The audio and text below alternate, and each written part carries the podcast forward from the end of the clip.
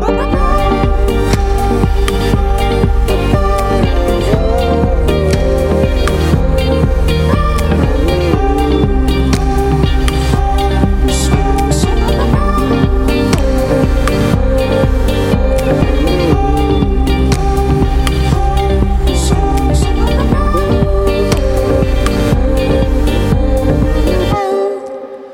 Bonjour à toutes, bonjour à tous, bienvenue dans la Méridienne, il est 13h et on va rester ensemble une demi-heure pour évoquer l'actualité de cette journée.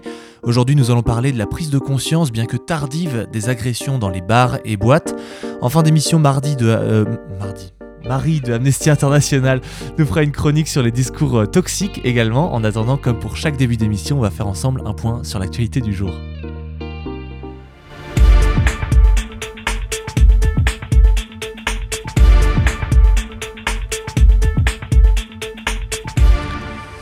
Après avoir laissé planer le doute pendant des mois sur sa participation à l'élection présidentielle française, le controversé polémiste d'extrême droite Éric Zemmour a officialisé sa candidature aujourd'hui dans une vidéo postée sur les réseaux sociaux.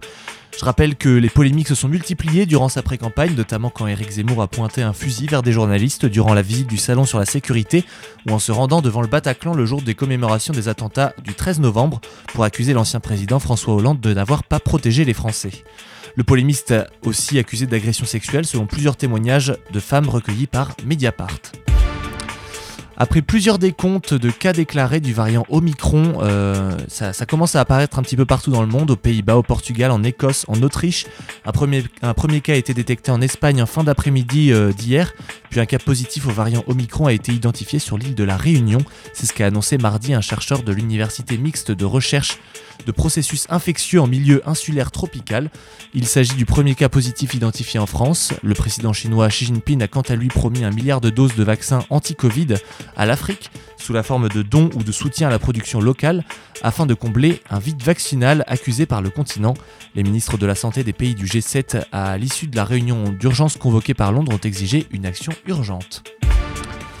Une enquête préliminaire a été ouverte il y a 10 jours contre l'ex-journaliste sportif de Canal+, Pierre Ménès. C'est le Parisien qui nous apprend cela. Selon des sources concordantes, les faits se seraient produits le même jour au Parc des Princes dans un contexte du match PSG Nantes. Présent en tant que spectateur, Pierre Ménès aurait commis dans l'enceinte du stade des gestes déplacés en touchant la poitrine d'une hôtesse d'accueil. Entendu par les services de police, la victime n'a pas souhaité porter plainte, mais face aux éléments réunis, le parquet de Paris a décidé d'ouvrir tout de même une enquête préliminaire au chef d'agression sexuelle. Évidemment, l'avocat de l'ex-chroniqueur conteste les accusations portées contre ce dernier.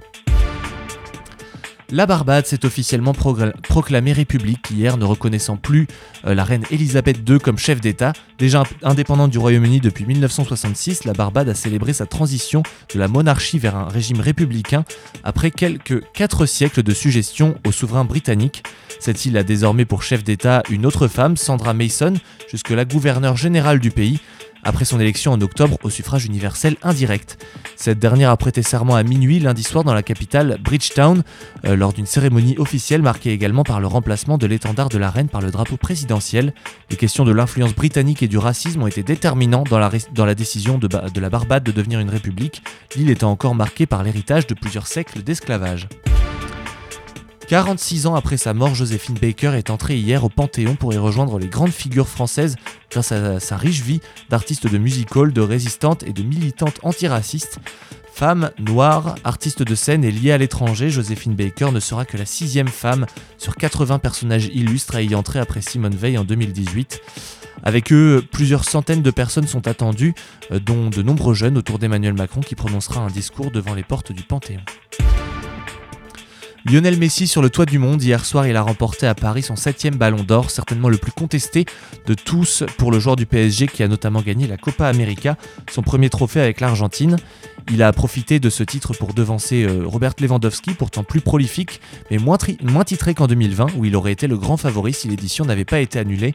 Le Polonais peut se sentir lésé après une nouvelle année stratosphérique, 53 buts en 2021, suivant celle du sextuplé historique. L'élimination en Ligue des Champions dès les huitièmes de finale et la troisième place en Liga du Barça ont entaché son bilan, d'autant qu'il peine encore à briller avec le PSG. Cette consécration de Lionel Messi est donc la plus sujette à discussion.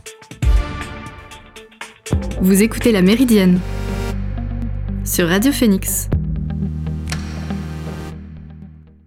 Après ce petit récap de l'actualité de ces dernières heures, j'aimerais qu'on lance euh, cette, euh, cette, émission euh, sur des nouvelles, vous les avez entendues certainement euh, dans ce flash, des témoignages qui continuent d'affluer, aussi contre des personnes médiatisées sur des agressions, sur des violences faites aux femmes. Euh, quelques jours après la sortie du reportage d'envoyé spécial sur Nicolas Hulot, euh, pour rappel, il y a cinq femmes, dont trois à visage découvert, qui racontaient les agressions sexuelles et les viols dont elles auraient été victimes entre la fin des années 80 et le début des années 2000, de la part de l'ancien présentateur, star de, de la télévision et ex-ministre. Euh, la procureure de Paris a annoncé l'ouverture d'une enquête contre l'ancien ministre au lendemain de la diffusion de ce reportage au passage. Mais un autre phénomène très inquiétant est constaté depuis des années, mais très peu médiatisé. Ce n'est que depuis quelques mois, voire quelques semaines, que des voix s'élèvent pour témoigner contre des agresseurs qui, dans des bars ou des boîtes de nuit, parfois même avec le soutien des barman ou des gérants, ont drogué des femmes pour abuser d'elles. C'est après le signalement début octobre de plusieurs agressions de jeunes femmes dans deux bars d'un quartier étudiant à Bruxelles que le hashtag Balance ton bar est apparu sur les réseaux sociaux belges et a provoqué une onde de choc dans le pays. À l'image du mouvement de la libération de la parole qu'avait permis le mouvement MeToo ou Balance ton port, des dizaines de jeunes femmes racontent avoir été agressées ou droguées à leur insu dans des cafés ou des discothèques de la capitale belge, forçant les patrons des établissements et le gouvernement à réagir. C'est comme cela que le mouvement est apparu aux yeux du monde et qu'il a commencé à se répandre dans la plupart des grandes villes de France. Euh, l'ampleur des scènes racontées a traversé donc la frontière et s'est étendue rapidement un peu partout au travers de pages similaires à Montpellier, Toulouse, Grenoble et Caen ne manque pas à l'appel puisque le 13 novembre la page Balance ton bar Caen est lancée et les témoignages ne tardent pas à fleurir et ils font parfois l'étalage du manque cruel d'empathie des gendarmes auprès desquels certaines victimes osent déposer plainte. Je vous propose d'écouter celui de Manon qui raconte le récit glaçant du dépôt de sa main courante. Je suis allée euh, au commissariat pour euh, déposer une plainte, une, main courante. On m'a dit qu'on ne prenait pas de plainte le dimanche. Bon, je trouvais ça un peu bizarre, mais soit je suis repartie, je, revenais, de toute façon j'étais sur Caen le lundi matin, donc euh, je suis revenue le lundi matin, au final, euh, j'ai été reçue par la pire personne du poste de police. enfin, clairement, euh, il m'a mis 14 pieds sous terre. Euh, il n'en avait rien à faire que je le vive mal. J'arrive pour lui dire que je, veux déposer une plainte. Il me demande d'un air complètement méprisant où sont mes preuves? Donc je lui dis gentiment que j'en ai pas, que que je que j'en ai pas. J'ai pas eu le temps de me faire dépister. Enfin, c'était déjà trop tard. Mais que je suis convaincue de, de m'être fait droguer parce que j'ai jamais été dans cet état-là et il me dit euh, bah écoutez je peux rien faire pour vous. Donc euh, quelqu'un de normalement constitué va se dire bah il va rien faire pour moi donc je rentre chez moi. Et donc euh, je commence à m'énerver un petit peu. Il me dit mais changez de ton je vous ai jamais dit que j'allais rien faire pour vous c'est pas une plainte qu'on dépose quand on n'a pas de preuves c'est une main courante. Enfin j'avais envie de lui dire est-ce que je suis en état psychologique de savoir la différence entre une plainte et une main courante donc bon. Du coup ça commençait un peu comme ça un peu mal. Et après il m'a fait la morale une première fois en me disant que euh, mes amis, c'était de vrais amis, ils auraient appelé les pompiers, ils m'auraient pas ramené dans un appartement. Alors que je rappelle quand même que c'est quasiment les mêmes symptômes que quelqu'un qui est hyper alcoolisé. Donc c'est hyper difficile de se dire, elle, elle est pas bien, euh, c'est sûr, elle a été droguée, j'appelle les pompiers. Enfin non, ils m'ont couché, il y avait aucun état d'urgence, ils m'ont couché, je ronflais. Il y avait pas de quoi appeler les urgences. Enfin bref. Donc il me fait la morale une première fois. Euh, donc je m'effondre et je lui explique gentiment, parce que je me dis, ça se trouve, il a pas compris dans le mal dans lequel j'étais. Je lui explique gentiment que euh, que depuis hier soir, je commence à réaliser ce qui s'est passé, que ça va pas trop, que voilà. Donc du coup, je viens ici pour que qu'il m'écoute et que pas pour qu'il me fasse la morale parce que ça me fait pas forcément du bien ce qu'il me dit. Et là, il me répond, il me regarde dans les yeux, il me fait euh, de toute façon depuis le début, je vous ai dit que ce serait pas agréable ce que je vous dirais. Euh, si vous aviez besoin d'un psy, enfin il me dit vous êtes à la police nationale, si vous aviez besoin d'un psy, vous avez toqué à la mauvaise porte. La parole de victime se libère et permet de montrer l'ampleur du problème et les conséquences tragiques que cela peut entraîner. Heureusement, Manon n'a pas été agressée, en l'occurrence, elle aurait bien pu pourtant se trouver dans une situation extrêmement grave, sans atténuer bien sûr la gravité de mettre du GHB dans un verre, car il est présent de plus en plus et partout. Mais qu'est-ce que c'est le GHB Cette molécule, elle est utilisée d'abord à des fins médicales, et elle a progressivement été détournée à des fins récréatives, avant de devenir une arme aux mains des prédateurs sexuels le gamma-hydroxybutyrate, une molécule de synthèse aux propriétés sédatives, conditionnée sous forme de poudre blanche soluble ou de liquide, et il est le plus souvent administré par voie orale, mais son utilisation est très restreinte et strictement encadrée en médecine. Le GHB est ainsi indiqué dans le traitement de troubles du sommeil comme la narcolepsie chez les patients adultes, les adolescents et les enfants. Sa forme inodore et incolore et ses effets sédatifs et amnésiants le rendent propice à une utilisation délictueuse, un abus sexuel ou une agression, il peut être versé à l'insu d'une personne dans une boisson sans en changer le goût ni l'aspect. Lors de l'intoxication, le GHB agit très rapidement, ses effets se font ressentir 15 à 30 minutes après l'absorption et durent environ une heure, voire plusieurs. Et d'ailleurs, ces effets sont très bien expliqués dans une excellente vidéo sur la chaîne YouTube Dans ton corps, et je vous propose un extrait pour mieux comprendre. C'est un produit de synthèse qui a été créé pour ressembler à un neuromodulateur naturellement présent dans notre corps à très faible dose. Le GHB, il va se fixer sur les récepteurs habitués à le recevoir, mais à des doses beaucoup plus élevées. Et ça, ça a deux conséquences. La libération de dopamine, puis un ralentissement général de l'activité de tous les neurones concernés. C'est ce qui explique l'euphorie, la désinhibition, la perte de contrôle physique et mental, voire l'amnésie et mélangé à de l'alcool, les effets sont multipliés. Maux de tête, vertige, étourdissement, nausées et vomissements, somnolence, confusion et amnésie comptent parmi les principaux effets secondaires du GHB. Il est possible d'identifier la présence de GHB dans l'organisme, euh, mais sa détection est toutefois délicate et limitée dans le temps. Ainsi, le GHB est dépistable uniquement par des laboratoires d'analyse spécialisés pendant moins de 12 heures dans les urines et à peine quelques heures dans le sang. Depuis deux semaines à peu près, il y a un post Instagram qui est abondamment liké et partagé, qui est publié par le Snap étudiant et propose des conseils pour reconnaître un verre dans lequel on a mis de la drogue. Les conseils sont très concrets, se méfier d'un verre à l'apparence brumeuse, d'une quantité excessive de bulles, de glaçons qui coulent ou d'un changement de couleur. Simplement, il faut se méfier, puisque Vincent Di Fazio, expert judiciaire en toxicologie à l'Institut national de criminalistique et de criminologie, a tempéré largement ce poste en indiquant que les conseils donnés étaient trop généraux et peu réalistes. Il ajoute que, selon la boisson dans le verre, les effets peuvent évidemment changer. Mais alors, s'il faut être constamment sur le qui-vive, comment s'en sortir? Il y a quelques années, des étudiants américains ont mis au point euh, un vernis anti-GHB qui, si une boisson contient cette substance change de couleur lorsque l'on trempe son doigt dans son, verre. Il y a un dispositif similaire qui a la forme d'un jeton de caddie et qui permet lui aussi, en y versant une goutte de sa boisson, de détecter la présence de GHB avec une efficacité de 99,3%, assurent ses créateurs. Simplement, il n'y a pas que le GHB, il y a aussi de nombreuses autres substances qui sont utilisées dans ce genre de cas. En boîte de nuit ou en soirée, la première précaution reste de ne pas laisser son verre sans surveillance et de ne pas accepter une boisson offerte par une personne inconnue. Sans compter ce qui est appelé ce qu'on appelle les capotes pour verre, des protections transparentes et réutilisables permettant d'éviter qu'une drogue y soit glissée quand certains bars ne les font pas payer en plus de la consommation, bien sûr. Parce que reste qu'il y a un problème dans tout cela, c'est que dans tous les conseils qui sont donnés, dans toutes les leçons qui viennent de partout dans les médias suite à l'afflux des témoignages, c'est toujours aux femmes de faire attention. C'est toujours leur responsabilité de faire en sorte de ne pas rentrer seules, de la façon avec laquelle elles s'habillent et de ce qu'elles boivent en boîte. Alors qu'aucune mesure n'est réellement prise pour endiguer le problème, c'est toujours aux femmes qu'on reproche de soit trop boire, soit accepter les verres de ceux qui leur en payent, ce qui est un comble tout de même.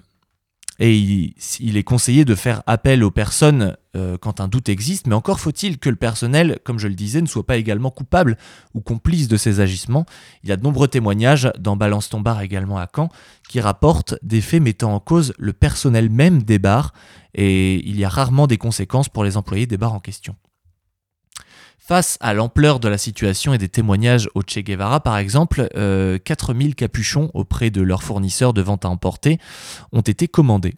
Une première solution proposée gratuitement aux clients depuis le 16 novembre, qu'ils s'apprêtent à doubler euh, d'une commande de couvre-verre anti-drogue en silicone dédié auprès de, de Drinkwatch, un fabricant lillois. Et par la suite, ils souhaitent également réaliser des affiches de sensibilisation pour les clients. Le 23, le Kokomo, le Préau, certains bars réagissent, mais c'est encore trop peu quand certains sont même insultants à l'égard de ces témoignages qu'ils jugent calomnieux. En tout cas, j'adresse mon soutien total à toutes les personnes qui ont été victimes de ces agresseurs. Je les félicite d'avoir le courage de témoigner dans ce sens et je félicite aussi les pages Instagram Balance ton bar avec celle de Caen que je vous conseille pour prendre également conscience de l'ampleur du problème dans notre ville. C'est très important. On va maintenant faire une petite pause avant de retrouver Marie de Amnesty International. Et cette pause sera musicale. On va s'écouter euh, Jeez avec Low Era. C'est maintenant sur Radio Phoenix.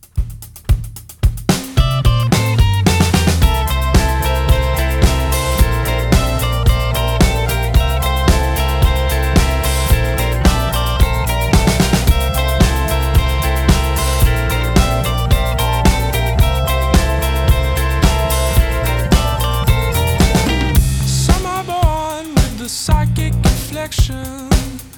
Catastrophic when they go in the street. Because the people like you, not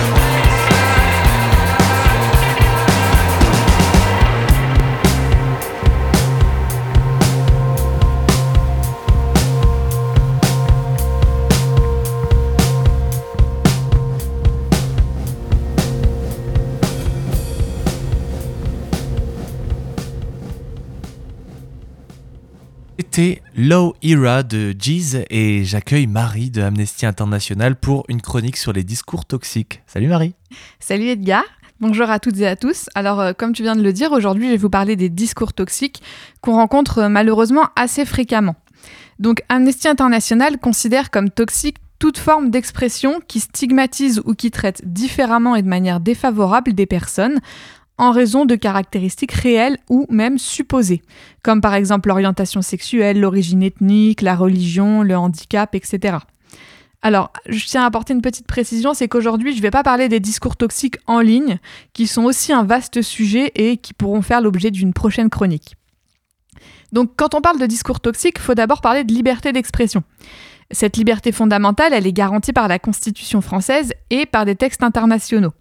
Si on prend par exemple l'article 11 de la Déclaration des droits de l'homme et du citoyen de 1789, qui figure dans le préambule de notre Constitution, euh, la libre communication des pensées et des opinions, c'est un des droits les plus précieux de l'homme. Tout citoyen peut donc parler, écrire et imprimer librement. L'article 10 de la Convention européenne des droits de l'homme, cette fois, ajoute que euh, ce droit comprend la liberté d'opinion et la liberté de recevoir ou de communiquer des informations ou des idées sans qu'il puisse y avoir ingérence d'autorité publique et sans considération de frontières. Donc la liberté d'expression, c'est en fait le droit de toute personne d'exprimer ce qu'elle pense, ce qu'elle ressent, quel que soit le moyen utilisé, et ça implique le droit de ne pas être inquiété pour ses opinions. Et pour autant, je pense que tu seras d'accord avec moi, je pense pas qu'on puisse tout dire euh, non plus. L'article 11 de la déclaration de 1789, alors je suis pas non plus expert en droit, mais précise bien que tout citoyen peut parler, écrire, imprimer librement, euh, sauf à répondre de l'abus de cette liberté euh, dans des cas déterminés par la loi en l'occurrence. Effectivement, la loi prévoit des limites à la liberté d'expression. Euh, vous en connaissez, par exemple le secret professionnel, les propos diffamatoires ou injurieux, la négation de crimes internationaux ou encore la provocation à la discrimination, à la haine ou à la violence. Donc voilà, on ne peut pas tout dire en se rangeant derrière la liberté d'expression. Après, certains iront jusqu'à dire qu'aujourd'hui on peut plus rien dire. Euh, c'est pas exact non plus, heureusement. Mais euh, revenons-en en discours toxique. Donc, aux sources de ces discours, c'est-à-dire de ces expressions qui vont stigmatiser ou traiter différemment et défavorablement des personnes, on trouve les stéréotypes et les préjugés. Alors Amnesty fait une distinction entre les stéréotypes et les préjugés. Les uns sont des croyances quand les autres vont se matérialiser sous forme d'attitudes.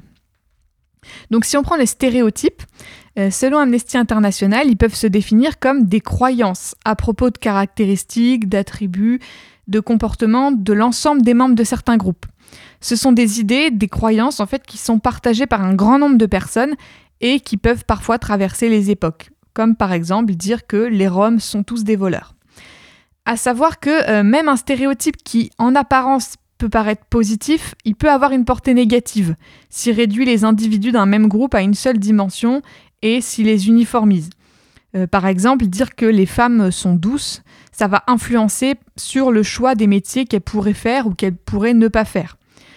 Euh, les stéréotypes, quand ils sont associés à un groupe, ils vont généralement conduire à développer des préjugés. Donc les préjugés, comme leur nom l'indique, ce sont un jugement a priori. Préjugé, on juge avant. C'est une opinion préconçue qui concerne un groupe de personnes données ou une catégorie sociale. Euh, comme l'explique Amnesty, là où les stéréotypes c'est plutôt des croyances, les préjugés ils vont se caractériser par leur charge affective et ils vont se matérialiser sous la forme d'attitudes. Si je reprends mon exemple de stéréotype selon lequel les Roms sont des voleurs, il y a un risque de développer une méfiance ou une crainte envers ces personnes et ces émotions vont aboutir à des attitudes comme euh, je vais surveiller mes affaires si je rencontre une personne rome.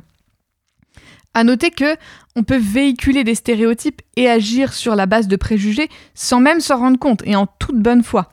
Par exemple, euh, un rapport du Haut Conseil à l'égalité entre les hommes et les femmes de 2017 a conclu que des personnels enseignants vont de manière involontaire apprécier le travail des filles quand les garçons ils vont avoir des capacités inexploitées, notamment en maths, ce qui véhicule le stéréotype que les garçons seraient naturellement doués pour les matières scientifiques, alors que les filles auraient besoin de travailler.